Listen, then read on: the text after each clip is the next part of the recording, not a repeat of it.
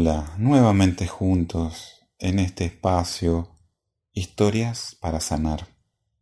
Estas historias de personas que se han dado la oportunidad de transformar sus vidas y que compartimos, obviamente reservando su intimidad y sus nombres, pero trayendo esta, este poder que cada uno de ellos se ha permitido recuperar para sanar.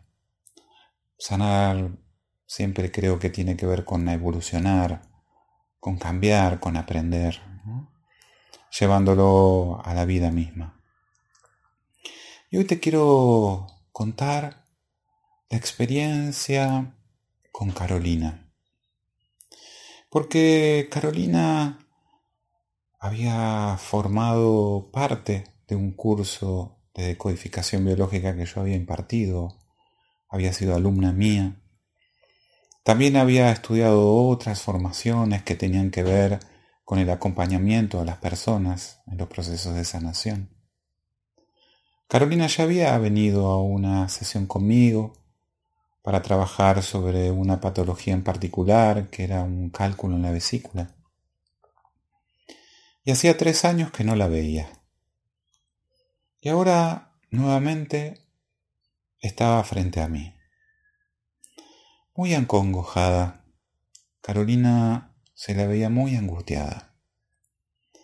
Porque claro, ella sabía un montón de cosas, había estudiado un montón de cosas, comprendía que había situaciones, emociones que repetía de sus padres y de sus abuelos, pero no, pero no eran suficientes para poder sanar.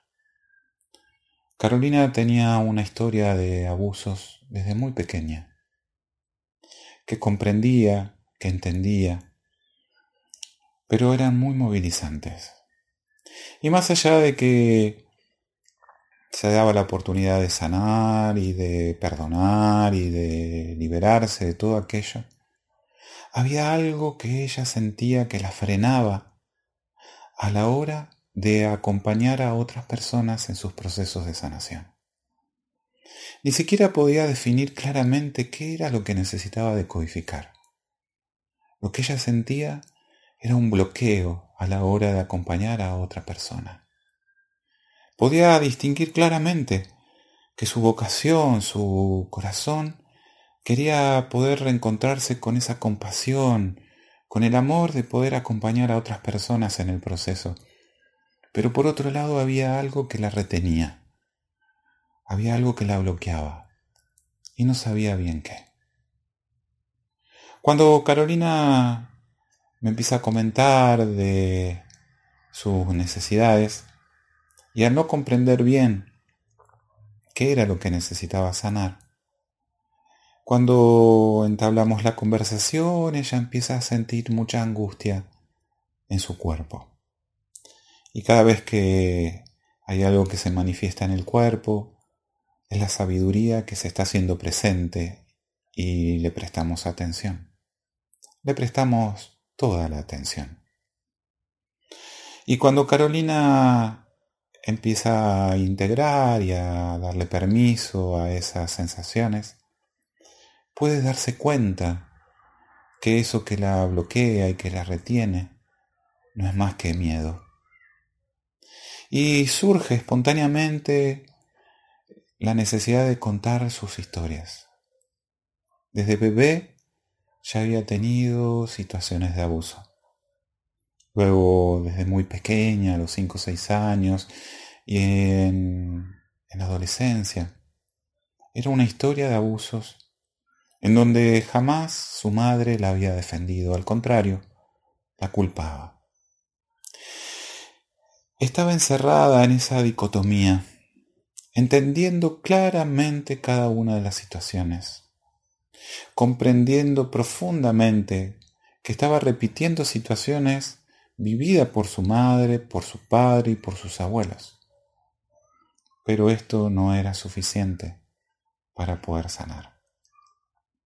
Inmediatamente me di cuenta que había un programa de supervivencia en Carolina. que hacía que se protegiera de un posible abuso. Es un programa formidable para ayudarla a sobrevivir de todos aquellos maltratos que había vivido en su vida. Y cuando tuve que tomar la decisión porque camino a acompañarla, sabía que el camino tradicional de la decodificación y la reprogramación que ella conocía tan bien no iba a ayudarnos. Lo que Carolina necesitaba era un contacto muy profundo con sus emociones. Y mirándola a los ojos y con el corazón en la mano, le dije lo que toda la vida Carolina necesitó escuchar. Eso que pasaste no tendría que haber sucedido. Lo siento mucho. Me apena mucho y me duele tu dolor. Estas palabras ya hicieron que Carolina pudiera bajar esas barreras. De lo contrario, corría el riesgo de que ella pusiera en marcha esos programas de supervivencia conmigo mismo, sabiendo que quería acompañarla en su sanación.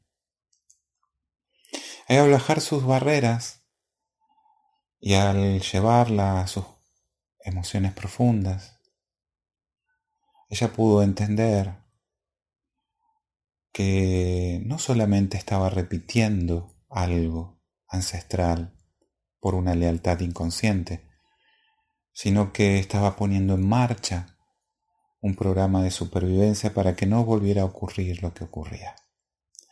Esto, esta sanación dejaba de estar en, en un ámbito del conocimiento, ella ya sabía la sanación siempre viene desde un ámbito profundo de las emociones.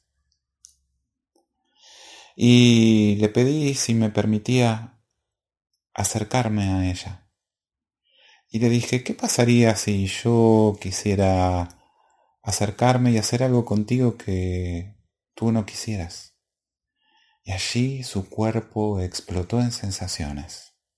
Dolor de estómago, angustia en la garganta, incomodidad. El programa estaba poniéndose en marcha en ese preciso momento. Y ella me lo comenta. Y entonces con la mirada firme la invito a ¿qué podrías hacer ahora para evitar esta situación? No sabía qué responder. Todavía estaba actuando con los programas de supervivencia de una niña de 5 o 6 años que no podía defenderse cuando en la actualidad tenía 50 años. La invité a que pusiera en acción qué recursos podía poner en práctica en este momento para evitar que yo pudiera excederme con ella. Y empezó a enumerar varios. Gritar, defenderme, pedir ayuda, salir corriendo, golpearme. Y empezó a reconocer una cantidad de recursos que la niña de cinco años no tenía. Y la invité a que lo pudiera hacer en este preciso momento. Hicimos la teatralización como un gran acto simbólico. Y ella pudo pararse, defenderse, hasta poner límites. Y si quería, podía echarme de ese lugar o salir corriendo. Esa fue una enorme liberación de Carolina haber llevado a su cuerpo la respuesta a la necesidad profunda de aquella pequeña de cinco años que lo único que estaba intentando era pedir ayuda. Y luego seguimos en el proceso para que pudiera comprender que esta adulta de 50 años podía darle a la niña de 5 toda esa ayuda que estaba pidiendo. Y ese fue un momento mágico de reconciliación, de amor incondicional. Podía reencontrarse a sí misma, podía ser ella misma. Y eso nos permitió ir más allá y poder comprender no el, por qué sucedía, sino el aprendizaje de aquello. Y el aprendizaje tenía que ver no solamente con poner límites, que sería lo que inmediatamente surgiría a cualquier persona, sino el aprendizaje de permitirme ser yo misma. Porque esos abusos aparecieron porque seguramente ella misma en su propia vida estaba abusando de ella misma. Ella no estaba poniéndose sus propios límites. Ella no se estaba respetando. El poder ser ella misma.